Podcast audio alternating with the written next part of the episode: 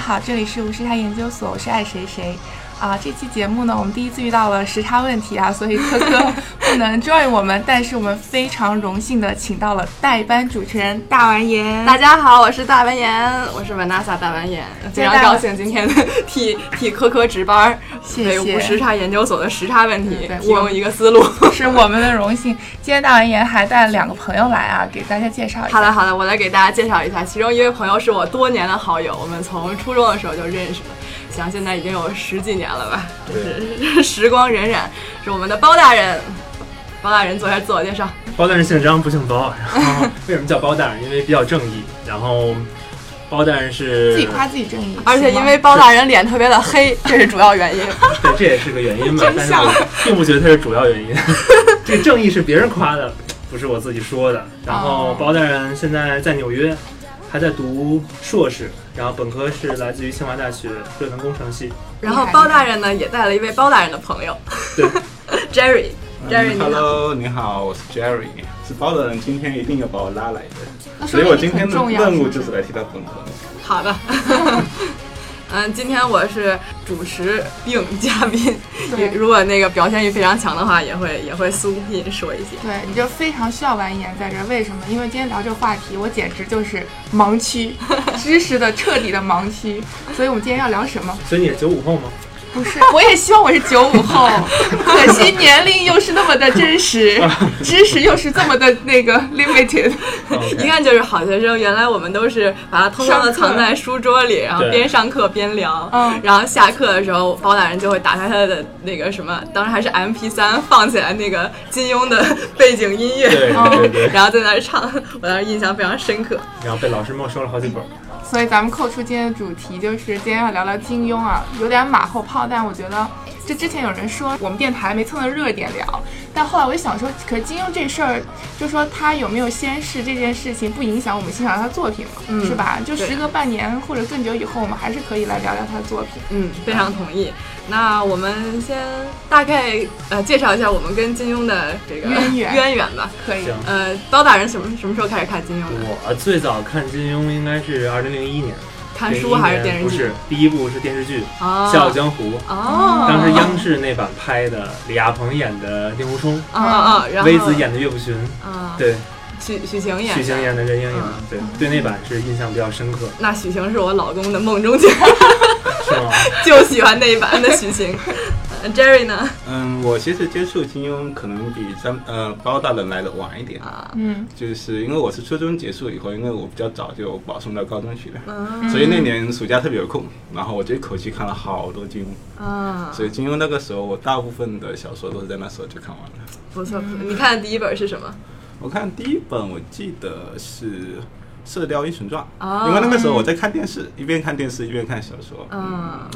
有一点提前剧透的感觉，啊 但是对，我记得但真的从没看小完的对从小就就是电视上就是一直在播着金庸的电视剧，然后就对是充满了怨念，因为当时我只不喜欢看，就不知道这个电视剧有什么好看的，大家在嗯在放。然后突然有一天，在我呃那个姥姥家的书柜上拿拿起来一本《倚天屠龙记》，然后就嗯从此入 坑。你先看倚天啊，对我先看《倚天》，什然么时后候嗯呃是高中的时候看《倚天》，然后慢慢的才开始看其他的。那咱们初中认识的时候，那时候我天天在班里喊《倚天屠龙记》，那时候你看那就看电视剧，电视剧对对，但是我嗯感觉书和电视剧还是非常不一样的不一。样，对，书其中里面有很多就是非常微妙的小细节对，电视是无法描述出来对的。而是的你看书的时候，可以尽情的想象， 嗯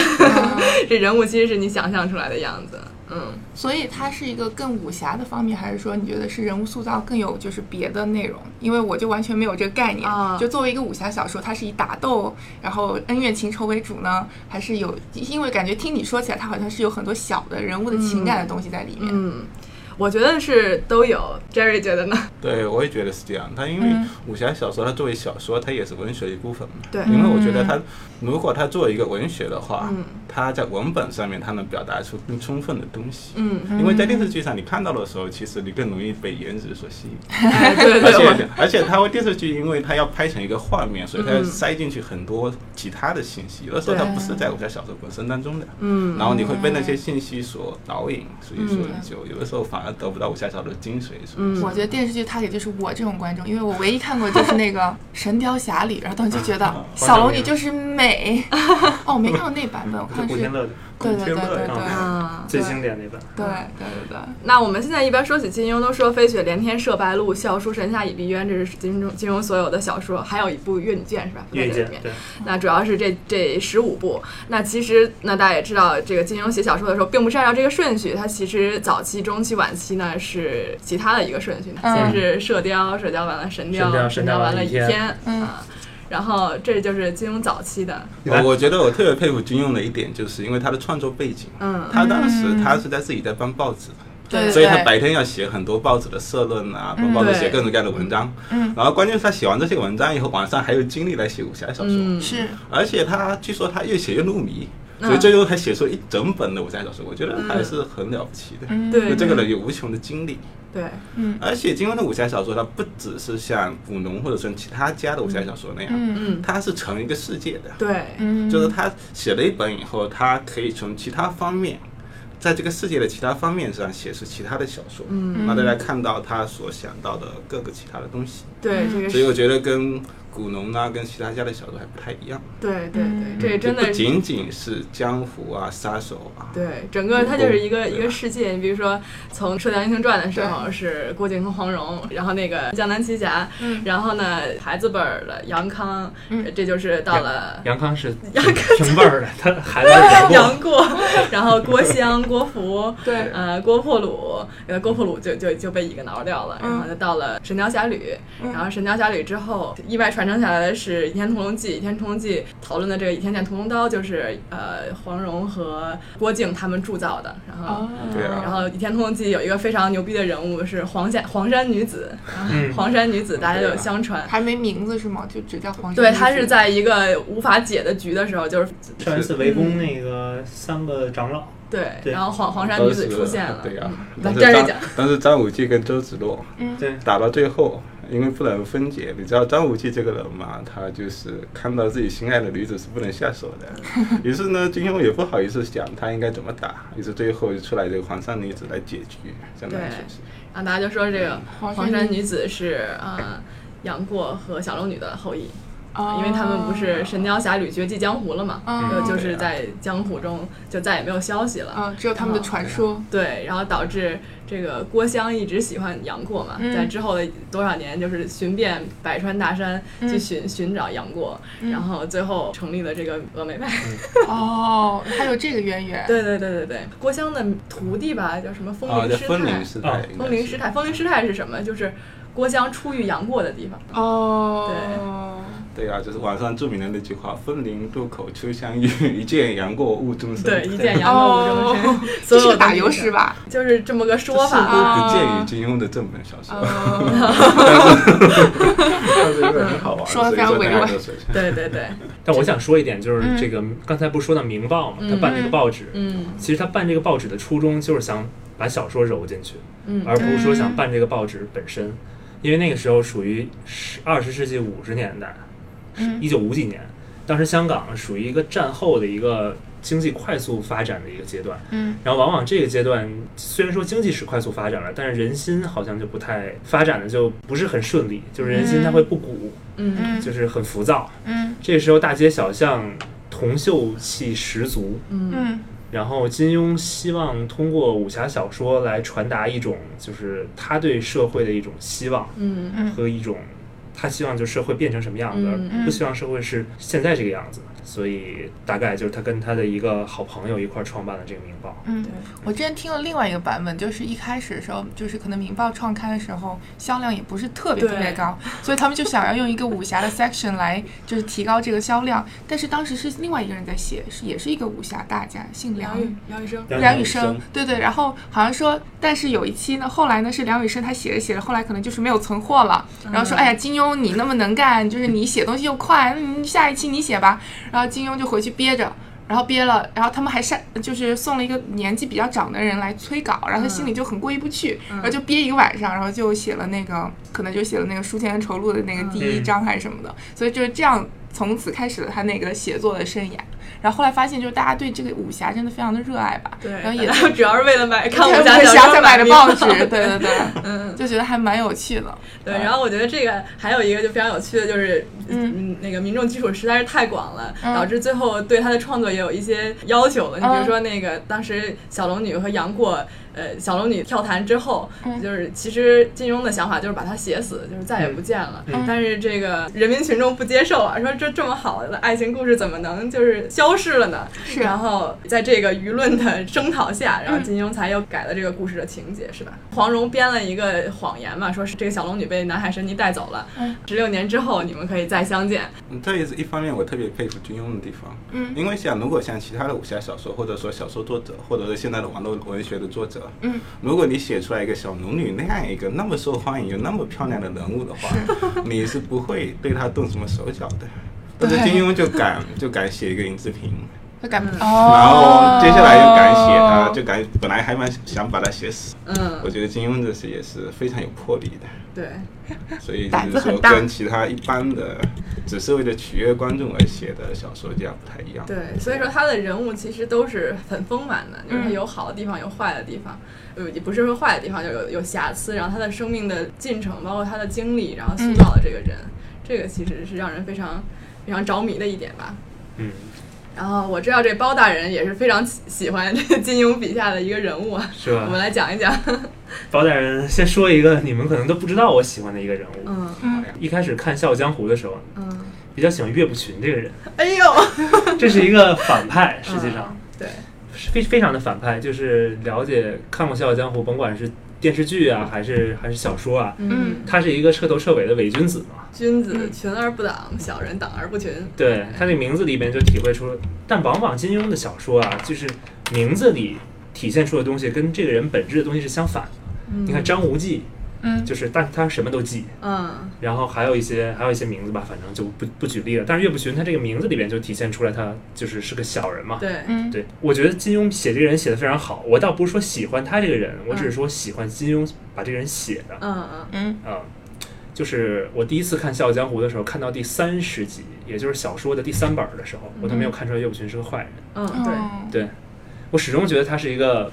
可能是有点儿迂腐的人，但是他嗯始终是属于正义的人。嗯所以说，我觉得能把我这个蒙骗到这种 程度，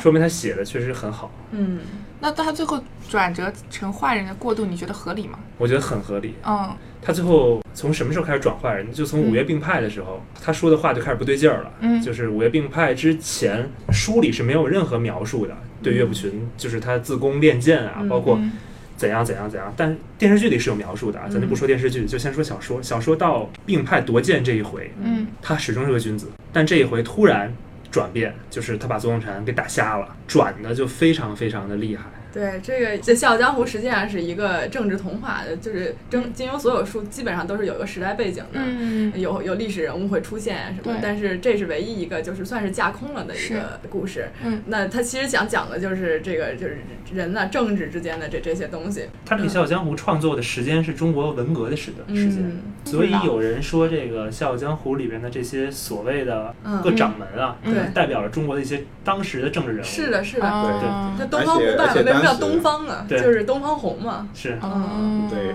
而且当时提的那个口号“千秋万载一统江湖”嘛，对，嗯也被认为跟个人崇拜是有都是有系关系。的。哦还有它里面的名字，比如说任盈盈，当时说是说市场经济的冲击之下，对社会这些造成影响嘛嗯。 那任盈盈，你当时出现一开始出现的时候，这人物是个老太太，嗯在那个什么山庄是吧？嗯然后之后才发现是个妙龄少女。实际上人，任盈人本来就是两个人嘛，人那个字，对就是人人盈盈，这是什么是市场经济？这市场经济可哦它就是可以是各种各样的形态嗯的出现，它其实说的是这么个事儿。哇啊当然有了有这个说法啊，当然，我个人是不太赞同把金庸这样解读的。嗯就是我听过一个笑话，嗯这也不确定是不是真的。嗯就是金庸的《射雕英雄传》曾经长期在台湾地区是禁的，嗯哦为什么呢？就是因为“射雕”这两个字，因为毛泽东写过哦什么什么社信大远雕村啊学，对子时弯弓射大雕嗯对。于是他们就觉得《射雕英雄传》就是指毛泽东是英雄，哦，所以就因为这个原因禁了非常久。嗯，我好像也听过类似对好像的，确实对，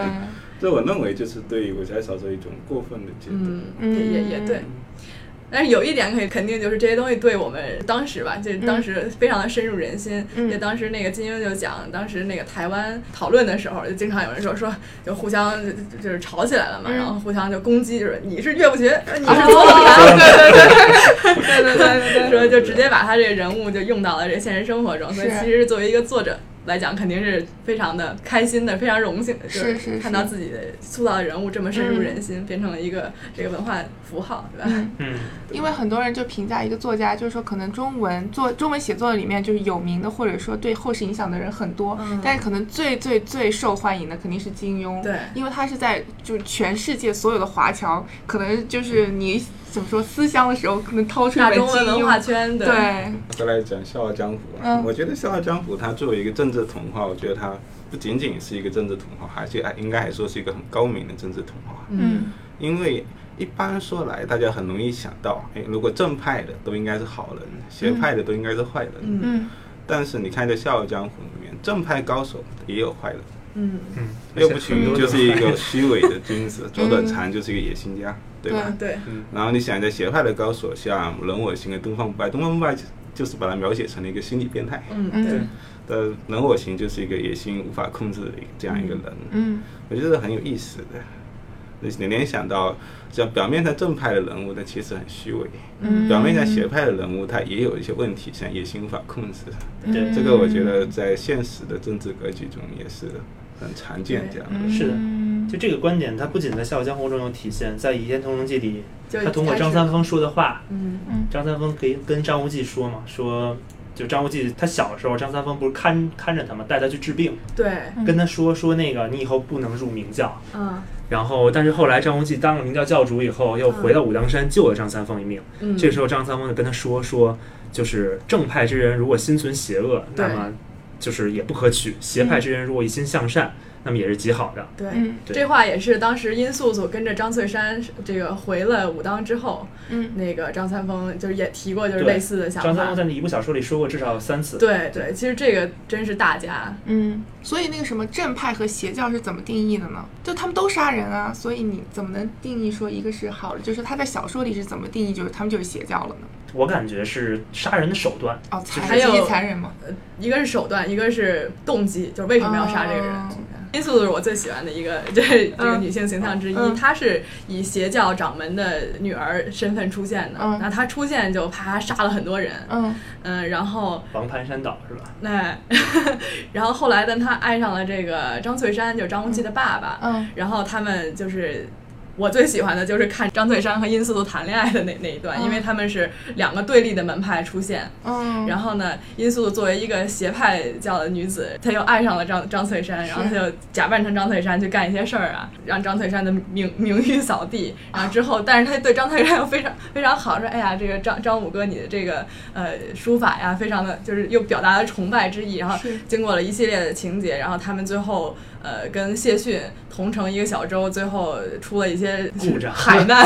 然后就 end up 到了这个冰火岛之上，然后嗯他们就成为了夫妻。然后成为夫妻之后，这个殷素素就说啊，我记我以后要一心向善，嗯然后不再无故杀人放火，嗯对然后就怀孕生了张无忌，就是整个是这么个故事。嗯他们俩谈恋爱那段儿最精彩的是，他们俩到了冰火岛以后，就是殷素素跟张翠山表白那段儿。不知道你书里你看到没有？看到了，我我还把那个什么谱出来，稍等一下。但没有，因为我没有看过，这是个迷思。那他们什么叫无故杀人放火？那邪教没有目的吗？就他们杀人放火的意义何在呢呃，就比如说，呃，纯你招了我，我杀你全家， ？OK，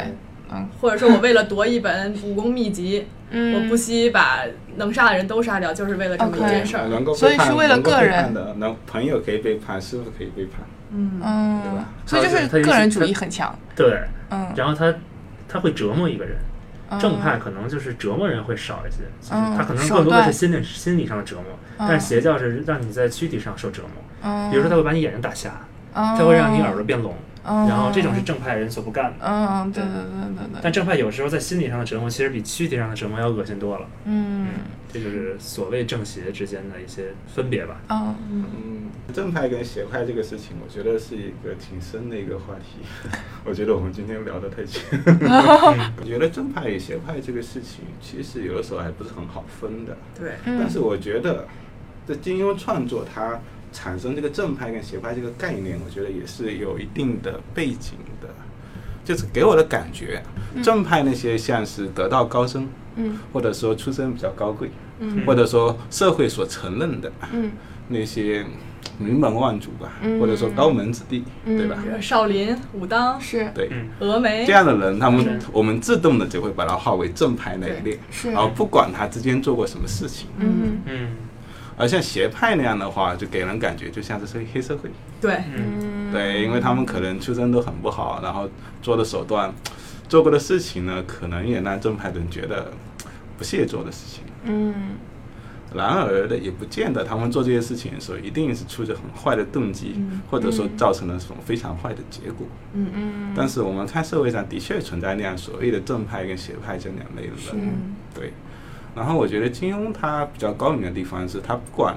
哪一本小说写到这两个阵营的极大的冲突之后，他总是能够让大家了解到，就是中间是有调解的可能的，嗯，对嗯不见得就是正邪非要斗得你死我活如何。嗯正义一定要战胜邪恶，那他会让那我们就是会 question 这个本质是什么，对对对到底什么是正，什么是邪？嗯也许有的时候没有必要分得那么清楚，嗯或者说有其他的判断标准。是嗯我觉得就是给人打上标签儿，或者给一个组织打上标签儿，是一个非常危险的行为。是嗯，我觉得这也是金庸他在写小说整个过程中在探算讨的是一个算是问题。夹带的私货，嗯对，就是比是你比如说对一开始他早期的作品，呃，就大家非常熟悉的《射雕英雄传》，嗯那个就是对于我来说就是一个童话啊故没事事，因为为什么它东邪西毒南帝北丐，这好坏只有贴在表贴在你的脸上，是是吧？而且他们就是非常单纯的坏人，这里面有邪教，但是有坏人，嗯欧阳锋就是坏人，嗯那他自己就很很很 proud，我就是一个坏人，里面其他人也都知道说这就是吸毒，嗯所以说大家很喜欢他，就是坦坦荡荡，嗯是吧？我就是坏人，我就是做坏事儿的，嗯我就是喜欢滥杀无辜，是那这个是一开始，所以他他当时在那本小说里想探讨的就是家国大义嘛，嗯侠之大者，为国为民。嗯但是到呃我们刚才说这个顺序是吧？射雕、神雕、倚天，到倚天他已经开始讨论这个正不正、邪不邪，嗯是吧？邪派行政事，正正派心存邪念，就已经开始讨论这个问题了。是那到最后，在在在后期，《天龙八部》就已经是在后期了嘛？对嗯但后期就可能正邪这个问题都不用讨论了，讨论的就是《天龙八部》说的是什么，就无人不冤，无情不孽，就是每个人都有他自己身上的孽缘，他都无法达到他自己想要的东西。你比如说，是吧？虚竹就想当个小和尚，嗯但就是当不了小和尚，对是吧？呃，然后这个就是更是跨出了这个正邪这个范畴，而讨论的是一个人个人的这么。人性更像是一种，呃，对，对可以说人性，嗯也可以说是某种命运的捉弄。嗯，没错对对对，说尤其的是特别在好。乔非峰，常好 对啊。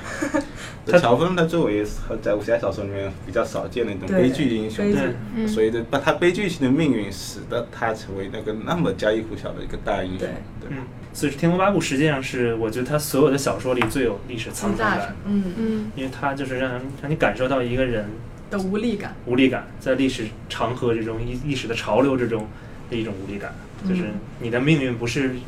就是我们经常说我们会左右我们自己的命运，实际上并不是这样，我们是的左右不了我们自己的命运，对很多时候，就你比如说段誉这么多姑娘，见一个爱一个，嗯然后每次到最后，他爸就会跳出来说：“你妹啊，对，对就这对最对后个发你妹现，妹， 发现全都都不是是他他妹妹妹。”后来是发现都不是他妹妹对，哦，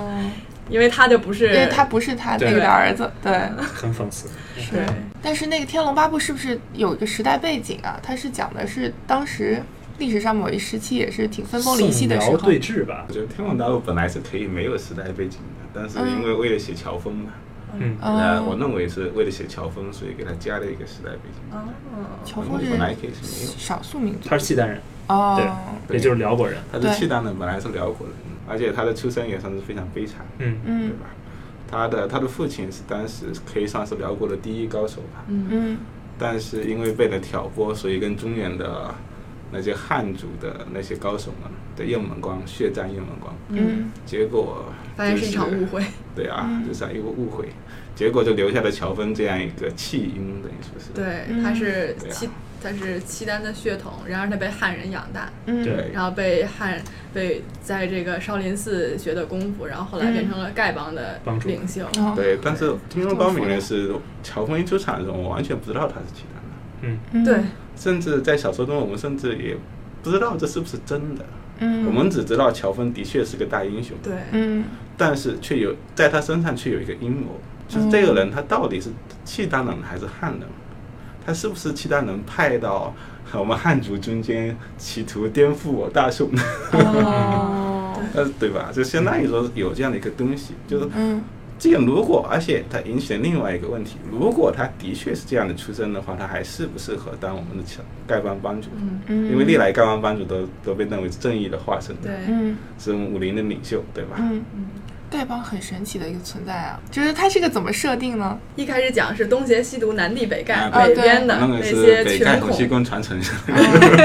于是之后就有了 丐帮。 对，但他们的武学是什么打狗棍法，这些都是一脉相承的嘛，就是他们有自己的那个，对，有自己的武学加成的整个。哦对，它是一个哦不是说我穷了，然后我去讨钱，我就自动加入丐帮。这个，因为苏 州其实并没有很直接的写详你细怎么样进入丐帮但是的，啊丐对很多但都是是对很多是乞丐，它里面也是一个层级化非常严明的组织吧，就嗯它也是你几代弟子几代弟子，比哦如说 OK 九代弟子你就是非常就是非常高高的级别，嗯然后八代弟还是或者反过来是吧？嗯那苏州好像也给一个很简单的解释，嗯他就说，因为现天下的乞丐，乞丐是世界上最受欺负的人。嗯，哦啊，如果乞丐们不结成帮的话，我们就只会永远被别人欺负。嗯他们为什么叫打狗棒呢？就是乞丐狗都欺负嘛，嗯，所以我要这打狗棒打的是狗，也是一切欺负这个穷苦丐帮的对这个人。嗯，然后这丐帮非常有意思的是，就是你进入丐帮的时候是有一个仪式的，嗯，那这个仪式。全部人向你吐口水，是不是？哎，吐一口痰。哦当时是一最最一开始就是提到这个的时候是，当时洪七公嗯呃和郭靖流落到那个岛上，嗯不是洪七公和黄蓉嗯，呃当时其他人还不知道活活着不活着，只有洪七公、黄蓉还有欧阳克，嗯然后欧阳克就是想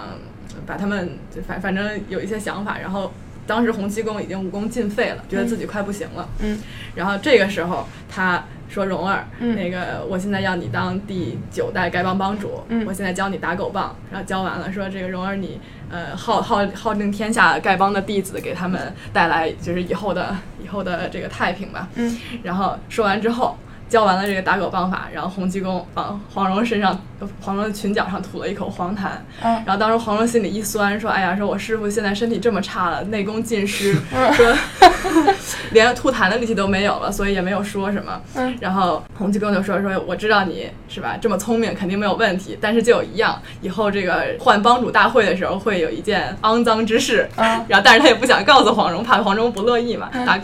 妙龄女子。然后黄蓉说：嗨，说没事儿，说那个丐帮弟子嘛，那老乞丐肯定是很脏的嘛。于是这件事儿过去了。等真正说那个到了真正会师大会，就是丐帮帮主大会的时候，黄蓉才知道是怎么回事儿。嗯哎就是说你要承承受，你要能承受最肮脏的事情，你才对能帮助这个我们这个弟子来是打太平嘛。嗯，对对对，挺怎么逗说的跟他们是站在一个 level 吧？就是如果说你对是对高高对在上的带领他们，你跟他们不在一个感觉上，对是吧？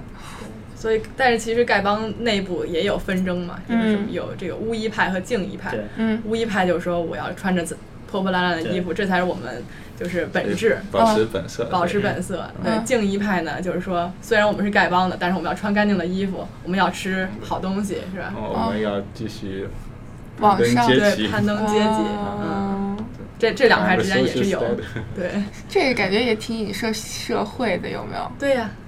还挺有意思的。对对对，我们说到丐帮，那洪七公呃毋庸置疑是一个大英雄。那我们现在聊一聊，你觉得谁是金庸笔下最大的英雄呢？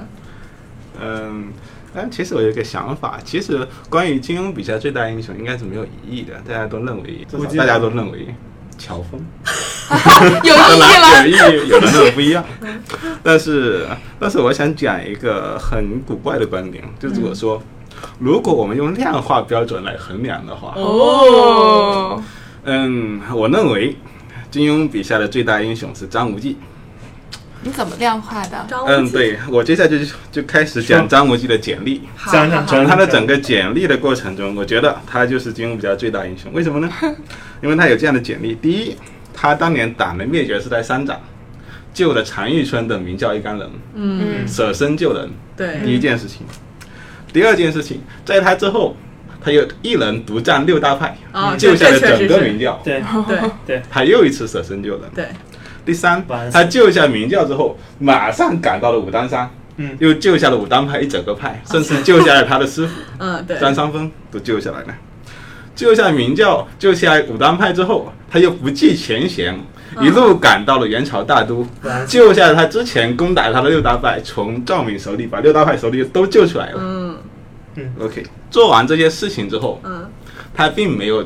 进马上就去追求哎个人的荣誉啊，什么名利怎么样？他接下去他想做什么呢？就是救谢逊。嗯，对，他先到了冰火岛，嗯先阻止了紫山龙王的阴谋，嗯救了谢逊，嗯然后谢逊很不幸又又可惜被嗯，被陈坤他陈们坤他们抓走了，所以说他们又一次到了少林寺，嗯这几乎是一个不可能完成的任务，他一个人对那个少林寺的三大长老嗯嘛，嗯三大神僧，嗯但是他一直尽他的所能又把谢逊救了出来，嗯之后才带领了明教的群群众们，我们一起来反元驱逐鞑虏，是吧？嗯，对，我觉得，所以说以这个简历而言的话，那确实是你看他一路上都在救人，最后又做了一件最大的、最正义的事情，嗯嗯那他他当然是最大的英雄了。啊嗯，这个是一个很很有意思的想法。嗯，但是就是说到这个张无忌这个人的时候，总是心里有一种这个感觉，他好像没有那么大的英雄，这是为什么呢？我感觉听起来就是他就是做了很多好事儿，就是一个特别好的好人，但他没有一个英雄的形象，就感觉自己就是感觉我要拯救世界，就没喊口号，是不是？呃，我感觉是张无忌这个人本身吧，他是一个自身主动性没有那么强的人，嗯不是说我一定要做成什么事对儿，而是他是被命运和推着对和周周围的人推着，他周围有很多很强大的嗯 alpha 性格的人，啊啊、然后被这个人推着去做一件事，被这个人推着去做一件事所以他是个儿。实际上，这个人他本身是一个非常善良的人，这个我嗯们都同意。他其实最适合做的是什么？包括金庸自己也说，他最适合做的是医生。就是他一开始在很小的时候，在蝴蝶谷里嗯跟着胡青牛学医的时候，当时还是个小朋友，然后救了很多什么，包括常遇春啊，嗯一一一系列的人。那个时候，他其实是他天天性最大的得到发挥的一个时候。嗯，呃，后来的那一些系列只是阴差阳错，他有了这些呃实力，然后有了机缘，然后做了这一系列的事儿。包大人怎么觉得？我觉得张无忌，我承认他是个英雄，但是，嗯，我更想说的是，他身上代表的是一种天真的正义。嗯就是张无忌他有一种功夫，他练了一种功夫叫乾坤大挪移，嗯这你们都知道。明教的看家本领，嗯，这个会乾坤大挪移只有三个人，一个是前教主杨顶天，嗯他那个杨就不是我们姓杨那个木的木字旁那个杨，直接是就是阳气的那个阳，杨顶天、这个名字很霸气啊。还有一个是杨逍，杨逍乾坤大挪移练到了二级，杨顶天练到五级，张无忌练到了满级。就这个功夫，乾坤大挪移是个什么东西？你从这个名字你能看，乾坤这两个是易经里的两个卦象。嗯乾坤大挪移，它把乾乾卦和坤卦挪到里边了，它更像是一种道家的这种柔和之术。能学乾坤大挪移的人，这里边只有三个人。刚才我讲了，这三个人名字里都有阳，张无忌没有阳，但是他实际上是比他们俩更有更更具备纯阳之体。嗯所以说，金庸实际上想说的，我觉得是他是这个意思，就是你可以用阴柔的办法来处理世事，但是前提条件是你必须是一个阳刚的人，就是你必须是一个有正义感的人，而且是一个善良、淳朴、单纯、真实的人，这样你才有资格去使用就是所谓的阴柔之术，否则的话你就容易误入歧途了。张无忌他本身练乾坤大挪移之前，他学了一种九阳神功。嗯九阳神功是至阳至刚的东西嗯。比如说你你怀有邪恶的思想，或者说你有哪怕一丝一丝的邪念，你是学不成这个功的。嗯这必须是童子之身才能学的功。九阳神功起码当时是啊，嗯是吧？反正他是童子，他是当时不张在三丰山也是，对对，张三丰也是，他当时不是在那山洞里吗？有诸多研究金庸的名家考证，似乎是这么回事。对，具体的证据我有点忘记了，而且但是这就处处在书中可见。金庸他对这个童子这个功还是还是有一定说法。当时那个周伯通，嗯，就一直他不是由于这个教英姑这个点学之道，点学之道本来应该是男传男女传女的，没有说这种魔生男女互相教点学的是，他教点学，然后教教出事儿了嘛，就哦跟英姑就是是吧， 这个生了生了孩生了子个小孩儿，啊然后嗯之后他就一直在说这件事，因为他不是童子之身，所以很多很这个像他师傅王重阳能练的这个功夫，他就练不了，因为那些功夫需要这个童子之身嘛。嗯就刚才包大人说的这个嗯天性的澄净，然后内心的澄澈，这种金庸是一直非常呃褒奖的吧，就比如说在那个《射雕英雄传》里，他就讲到有一种功夫是左右互搏，嗯啊，这种功夫很有意思啊，就是这是周伯通想出来，老顽童自己在山洞里没事儿干，他就是想找人跟他玩儿，陪他练武嘛。嗯他怎么他找不着人，他就自己左手是一个人，右手一个人，然后就练不同的功夫，然后就互相打。嗯然后这这个功夫很有意思，呃，它看起来难吧，它也简单，对周伯通对一一系列人就简很简单，对很对很多人来说就难。嗯那最后谁会这些了呢？郭靖学会了，是吧？周伯通学会了，小龙女一学就会了。嗯那这些人都是这种天性很澄净的人，就是心里没有什么杂念。嗯那谁学不会？你看黄蓉吧，黄蓉多聪明，什么奇形怪状的武功武功都学会，但是她练不出来这个，嗯因为她就是心思太多。嗯有没有一些关系？ 我觉得金庸他特别喜欢用这样的桥段，嗯就是有的时候一些心思简单的、貌似愚蠢的人，反而好像比其他的人更容易窥测到其中的精髓，或者能够感觉更能看到天机吧。大愚若智是吧？对 嗯，大大智智若若愚愚， 大智若愚。对，类似这样情况。而且他，嗯，因为金庸有一本小说叫《侠客行》啊，这本我没看过，啊对嗯说没有我看过，呃，侠客行，侠客行，它就是有一个岛叫侠客岛，在侠客岛的石壁上面刻着一种绝世武功，嗯藏在唐诗当中嗯，但是去了那么多人都没有破解，嗯结果去了一个大家认为最蠢的石破天，石破天是那个主人公，但是大家认为最蠢的嗯，但是他怎么弄懂的呢？他完全不识字，哦，他他看到这个笔画的顺序，好像他的这笔画的这个走势跟练功有关，于是他就练成了。哦，哦。所以金庸在这点上可能也是类似于说讽刺，就是说有的时候懂得太多也不是好事，嗯就跟那个虚竹下 棋出名好像反也被差出不多，名误吧，嗯，对哦啊。比方说他杨康这个人物设定，我觉得也有这种一种与之相似吧。嗯他出名反被出名误，结果反而不能像郭靖那样始终如嗯一，对，嗯最终也没有好下场。看虚竹下棋也是嗯，那 么多对这也顶很著尖名对吧？ 顶尖高手真龙棋局嘛，嗯嗯是这当时他们就想着谁解开这个棋局，乌鸦子就把他的呃功夫传给这个人。那很多人下这个棋就下魔魔怔了，嗯段延庆啊，包括这个慕容复慕容复、莫啊、师傅去了，嗯对。嗯这都都下不明白，然后这虚竹什么都不懂，也不会下棋，拿下一子儿随便一放，哎，解开了，随便一放，大家都说你疯了吧，怎么能下这儿呢？你就失了一大片子，没有人会想下到哪儿嗯，但是自杀他的失就自杀式下法， 下了，然后籽儿全都被吃了，哎，豁然开朗，之后就就好走了，所以哦无崖子。是吧？一生的功夫就传给了他。那无崖子其实这也是一个道家的这么一个角色吧？你看他的那个名字无涯是吧？他的他的两个学生，一个叫苏星河，一个叫丁春秋。嗯星河是指这个地理上的，嗯就是无涯，然后经贝斯春秋，啊嗯这就是 times，对，春秋是对这个时间上的无涯，嗯对， 然后最后传给虚竹。所以说，其实那个金庸小说是不是创作了很多的名字，然后对后面的很多就是都有影响，感觉它名字都特别有意思。对，嗯。这个你对们他准的备了名吗？字是确实是有意思，名字起的。他名字刚才我说了一点，就是他嗯名字很多是反着起的，说你无忌嘛，结果你什么都忌。 你也可以说东方不败呢，东方不败起了一个多么洋气的名字，嗯结果是个伪娘， 是吧？有一些正着起的，比如说丁点，啊，丁点，嗯丁就是遭遇嘛，连城诀点是吧？对，点就是出卖，这是嗯这就是遭遇出卖的一个人。所以他的人物出场的时候就已经奠定了他的命运，是吗？对啊，他他的那个爱人林双华嘛，那也是很有意思的。嗯林双华就是在他是林凌霜林花谁，？他女林双儿华是吧？呃，林林什么的女儿？林退思，林林对对对，林退思也是典型的反着起的名字。嗯他退思叫做你退一步思考，嗯，嗯然后林退思是一个从来为不了退利益对，嗯什么人都可以牺牲的人，嗯。他就不会退思。包括它的那个设定，嗯就不不仅仅是名字啊，也是跟就是呃中华文化就颇有渊源的。嗯你比如说这个呃东邪西毒南帝北丐，嗯中神中中神通。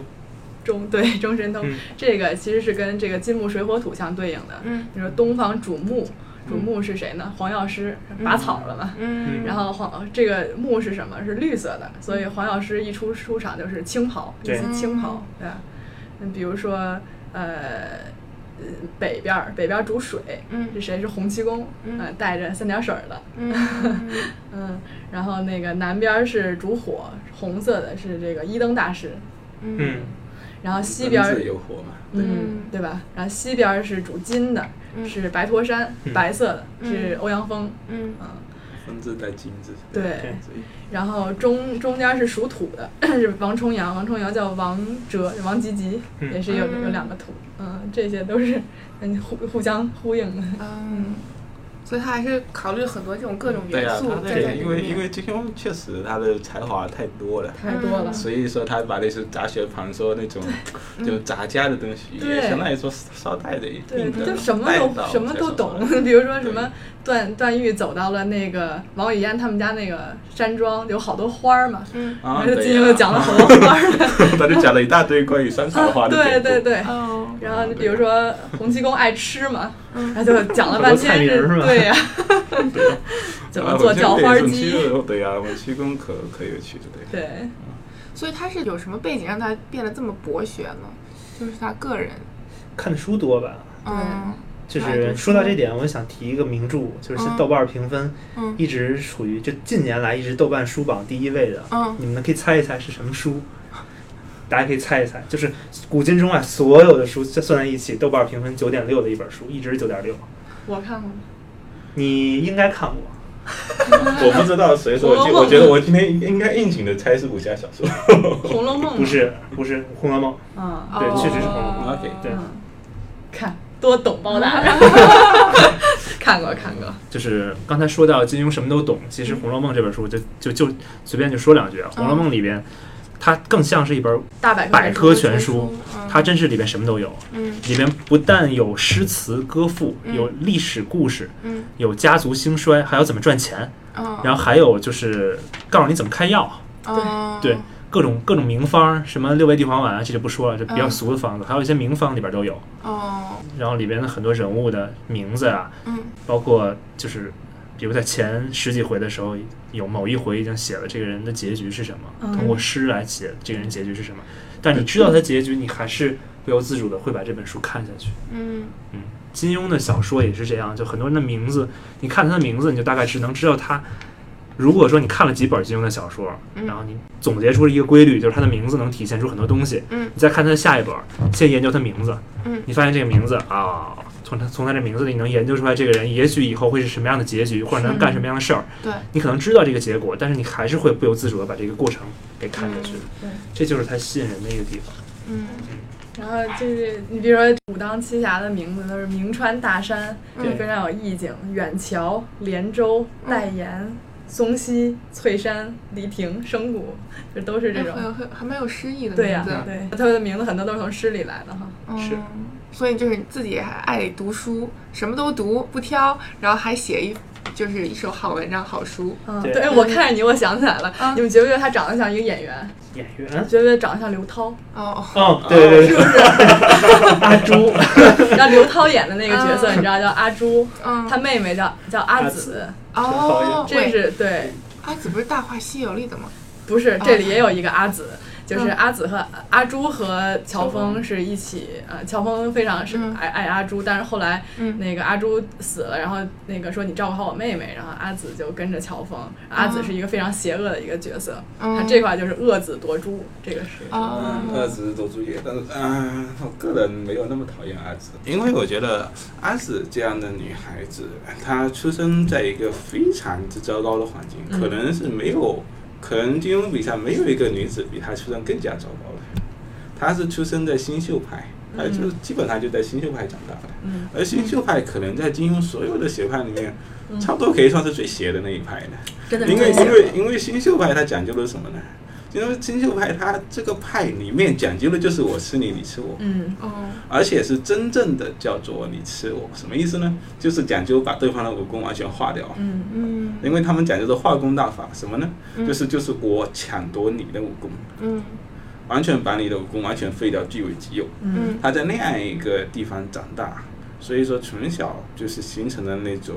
惯于使用那种对阴险毒辣的计谋，嗯这对他来讲，这是一种生存的本能。嗯就是它相当于说，你可以说它像是一条毒蛇了，嗯拉子有的时候像是一条毒蛇，嗯但是你也不能承认，因为它生存在一个只有毒蛇才能够活下去的一个环确境实里，是。嗯所以它出场的时候就它就像是一个毒蛇。另外一点，如果阿紫真的是一个完全的反面角色的话，如果她完全只是一个毒蛇或猛兽，或者说是一个妖怪、嗯妖女这样的话，她就不懂得什么叫做爱情。嗯但是事实上，阿紫是爱乔芬的，乔芬对于阿紫怎么看，这是另外一回事。嗯嗯但是阿紫是她是确实很爱乔峰的，所以说从个人来讲，她有这样强烈的爱情也算是一种救赎。嗯虽然这种爱情是所谓望而无果的， 嗯只是因为乔峰永远不可能爱他，爱她的，因为前面有个阿朱，对嗯阿朱是她无法打败的，对嗯是她出生的性格决定的，因为她本性就跟阿朱不一样。对，嗯你多么爱一个人，你是不可能把你的本性完全改变，嗯嗯使得那完全屈从于你的爱人，这是做不到的，嗯这是不现实的，也不可能的。所以在这方面，我觉得阿紫也是蛮可怜的。最后面他选择跟乔峰一起掉到悬崖上面，跟乔峰一起死，这个也算是某一种死得其所吧。嗯嗯当然，我们也可以说，在她的这样的一个背景成长起来的女孩子，可能会过于偏狭一点。嗯嗯就她一旦爱上乔峰后，她只能看到乔峰一个人。对，嗯我觉得在阿紫看起来，天下没有男人，只有乔峰，嗯 只有乔峰才算是男人。所以，虽然说有坦子，有坦子真的是也是很爱阿紫 的，对秀三只林平，然而，阿 紫坦之不坦，平之不平， 然而， 然而，我觉得有毯子跟阿紫的距离的遥远，就跟阿紫跟乔峰的距离一样遥远。对， 天哪，所以说这，这三个人的爱情故事，这也是我认为是，所以说可以让人同情和悲悯的，嗯用不着把它描写的过于可怕。嗯我觉得这也是后来的可能《天龙八部》各种翻拍里面，我觉得不是很满意的地方，因为它是嗯把阿紫描写成了一个过于让人无法理解的角色，嗯不可理喻的角色。嗯，我有个问题，就是，就可能很多读者第一次读这本书的时候，就是你觉得，呃，好人和坏人就感觉好像挺分明，嗯可是你再去读，你再去品味这个人物，就可能更复杂一些。因为我印象中小时候看《还珠格格》，我就觉得令妃娘娘简直就是个大好人，嗯觉得她怎么这么善良。然后前去年前年不是重播了吗？嗯然后网上全部人都在骂说令妃就是个绿茶婊，就我们这代人啊，就嗯翻看十年以后再看，我觉得是不是就跟你这个，你再去细细品味每个人的人物的那个设定啊，和他们做事的初衷，你会有更多的发现呢？嗯，当然，因为阅读一个文学都是跟你的个人经历有关的。嗯嗯，随着你的阅历加深，当然可能对人物有不同的看法。对，我嗯觉得是小的时候，你可能在某一个人物，你把某自己带到某一个人物里，嗯然后你看别的人物都是从这个人物的角度来看的，嗯你很难把自己拔到一个很高的角度。像刚才 Jerry 之所以有这种悲悯之心，嗯是因为他看到了阿紫出生的他的环境，然后看到了这整个这一个人的这个不容易，是因为他脱离了自己，把自己放在阿朱的这个、 嗯角度上看。的。所以说，其实这种书就是你再看，你还是可能会有一种就是对新的感悟吧，新的收获。常看常新嘛，嗯但是前提条件是你也要在就是两边看之间吧，也需要经历一些事情。嗯，对那你个人有一个，不是说什么，呃，写作的背景和读书的背景，其实都影响着你对这个作品。就是说，他写的时候可能有一个时代背景在里面，嗯那、我们读的时候也有我们自己时代的背景在里面。对，所以说这两边能不能契合，也奠定了这个作品本身能不能受欢迎。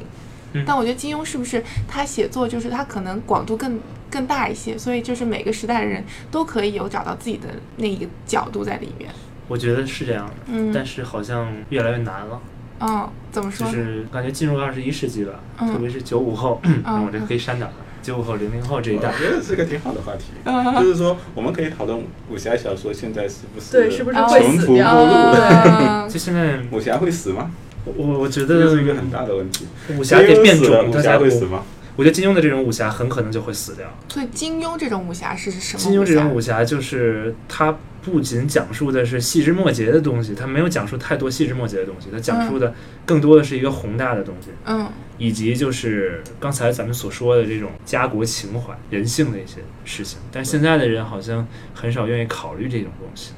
这个我不是很同意。我认为人性是相通的，嗯就是你说《红楼梦》死了吗？他没有死吧？他嗯现在的人还是在看，快死了，我觉得。快死了。嗯，我补充一下，作为悲观主义者的观点。 ，OK，嗯，就是说那个，我认为他金庸的世界，它之所以能够运作起来，能够让我们感受到金庸小说里面的东西，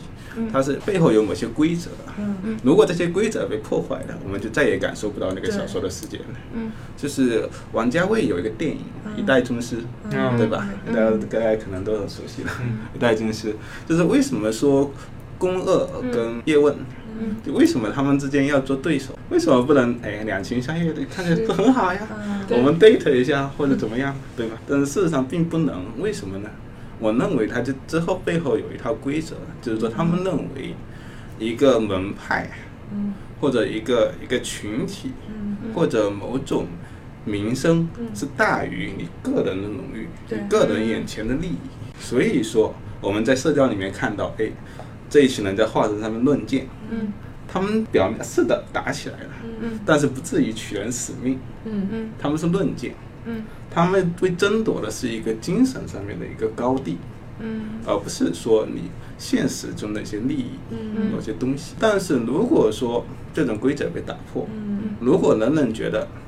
我只是我，就是因为可能在现在在中国的情况，可能讲独生子女变多了，嗯可能大家会觉得我只是我，这个世界对我有关的就是有关的，跟我无关就没有关。嗯一切都以自我为中心的话，那么你就很难 get 到那种哎，我要牺牲什么东西来成全一个更大的东西。嗯而且他如果说社会上悲观论调太多了以后，嗯你就不再相信有这么狭义的人物存在了。嗯你没有狭义的人物存在了，你就就没有 reference 了。嗯你在看书的时候你就没有 reference 了。嗯书上说，哎，有这么样一个大侠来了，嗯解除危解难是吧？嗯他要救你于水火之中。但是现在我没有见到一个侠客人，嗯，我没有见到一个侠义的人，人不能长久处于绝望，啊，嗯处于绝望太久以后，他就不再相信了。嗯我觉得这个说的特别特别好，让我沉浸在一种悲观的情绪中。那么，我想请问你怎么看《鹿鼎记》呢？我觉得《鹿鼎记》是金庸自己的一个尝试，就是对他这里面也不写大侠，写小侠了。呃，《鹿鼎记》这个， 虽然说我们都是顾客，是吧？嗯， 《鹿鼎记》上面我偶尔，我觉得偶尔掉一下，卖弄一下那些文革时候卖弄的东西，嗯因为因为我看过一个。就是应该也是金庸研究者吧，嗯他说的一个，就《鹿鼎记》韦小宝这个角色像是一个反英雄了。对，嗯他是个反英雄。那他怎么个反法的呢？我们的如果只要了解《鹿鼎记》的情节，大概都知道韦小宝这一路上他是怎么样过来的。呃，先先是一个小混混，嗯嗯，出身也是可以用卑贱来形容，因为是扬州的妓院出身的对。嗯由于这真是误打，完全是误打误撞的情况，就混到宫里去，嗯做的做的小太监，又没有真正成为太监。那做了小太监以后，哎，又被康熙正好被康熙看中了，对，哎，可以利用这个小太监来除掉鳌拜，于是他成为一个很好的一个棋子。嗯然后在皇宫中又遇到了各种奇遇，然后然后他就这么一路混过来的，嗯他就是个混混，就一路混到了一个那么好的一个地方。嗯所以这就是所谓的一个反英雄。但是我觉得这个反英雄金庸在这里，我觉得他是想玩一把所谓后现代，嗯或者说有点像解构主义这种东西，嗯他就想把一切之前武侠小说所建构起来的，哎，你这个人如果为了正义，你就要做什么事情；嗯如果你非正义，你就要做另外一些事情。嗯这就像有，就像就像有一个 code 的，嗯是有一个行为准则的。嗯我认为金庸是想把这一切都得打破掉。嗯就像以前金庸在之前的武侠小说那写爱情那都是很专一的呀，对，对呀。但是到了韦小宝，嗯，你们觉得韦小宝有爱情吗？但韦小宝真的爱过谁吗？我知道他追追求阿珂是追求的最久对的，他自己会数，说我这七个老婆，那如果我现在真的出事儿了，谁会走，谁会离开我，他自己是非常清楚的，嗯，是？吧？阿珂肯定是第一个就跑了，对呀。 然后什么那他他对于爱情上面有点像商人那样，说实话是，对 有点爱情买卖的 感觉。他确实是打破了很多之前的规则，包括这个刚才 Jerry 讲的，还比如说包括武侠的规则，原来都是说是吧，那练内力、内功，然后招式，这里没有了，来把枪，一切都白玩了。对当时出出现了枪嘛，对啊这个也是大。但是我认为，之所以大家还是喜欢这个《鹿鼎记》的，还是有一定，就是它还是有一定招人喜欢的地方，比如说他对朋友，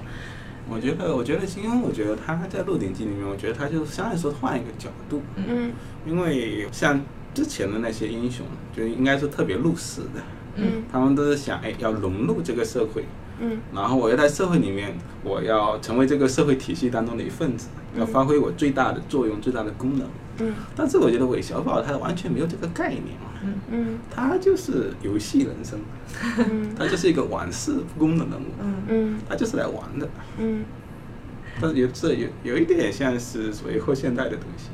嗯西，所以说每一次一讲起韦小宝，我就想起周星驰。呃，这只这只是我个人的一个观点，韦就小是宝我觉得他在周星驰的作品当中传递的那种精神内核，跟我觉得跟韦小宝是一致的。周星驰好像确实也演过韦小宝，对，他也演过《水手》， 韦小宝的 comfort zone，、一个是妓院，妓院的所妓院打赌、赌牌、姑娘，这也太懂了。还有一个是什么？十八摸，最喜欢的音乐就是十八 摸。十八摸是什么？就是是他是一个没有品味的人，他对因为从来没有从来没有想把小韦小宝写成多么有品味的人，哦跟他之前的那就是些低之俗的歌曲前的那些完全不一样。那个妓院里讲的，对。但是其实里面我我非常感动的这个《鹿鼎记》里的是两个，一个是就是韦小宝和康熙之间的这个友情啊，嗯不管包包括一开始非常单纯，后来慢慢的康熙有了权利，然后嗯韦小宝变成了，但是他们还是有一定的友情存在，那个描写的非常感人。嗯还有一个就是韦小宝和韦春花，韦春花是他妈， 是是一个妓女啊，嗯有我就记得有一次，就是韦小宝当时混迹的非常好，然后赚了好多钱，嗯几十万大洋，几几万大洋，然后回去说我要给我娘开一个新妓院，因为他没有什么 投资，就从小在妓院长大的，有了钱就就盖妓院嘛。嗯然后回去就说说娘，我儿子有钱了，嗯说然后他给你这这个他妈以为他偷了这几百刀几几百几百银两什么的呃小钱，他特别高兴说哎呀我儿子就是就是孝顺就是有能耐的，就是这么棒。然后说那个娘我要给你盖一个妓院，我有几万大洋还是几十万大洋，他妈一下就他小子。你这是干什么的？啪啪打了两个两两个嘴巴，说你不能这样，会把官府招来的。说你这个会引祸上身的。然后我觉得就这这一系列把这个韦春花这个母爱和这个她的那种有局限的母爱描写的特别的生动，就是我。你你给我偷点小钱，哎呀，你这孩子真孝顺。对我爱你。你偷大钱那不行，咱们会别惹祸上身。我说这个，我当时看了，我觉得哎呀，太太棒了。 struggles I'm facing, the chances I'm taking. Sometimes might knock me down, but no, I'm not breaking. I may not know it, but these are the moments that I'm gonna remember most. Yeah, just gotta keep going, and I, I gotta be strong. Just keep on pushing on. Cause there's always gonna be another mountain. I'm always gonna wanna make it move. Always gonna be an uphill battle. Sometimes I'm gonna have to lose. Ain't about how fast I get there. Ain't about what's waiting on the other side. It's the climb.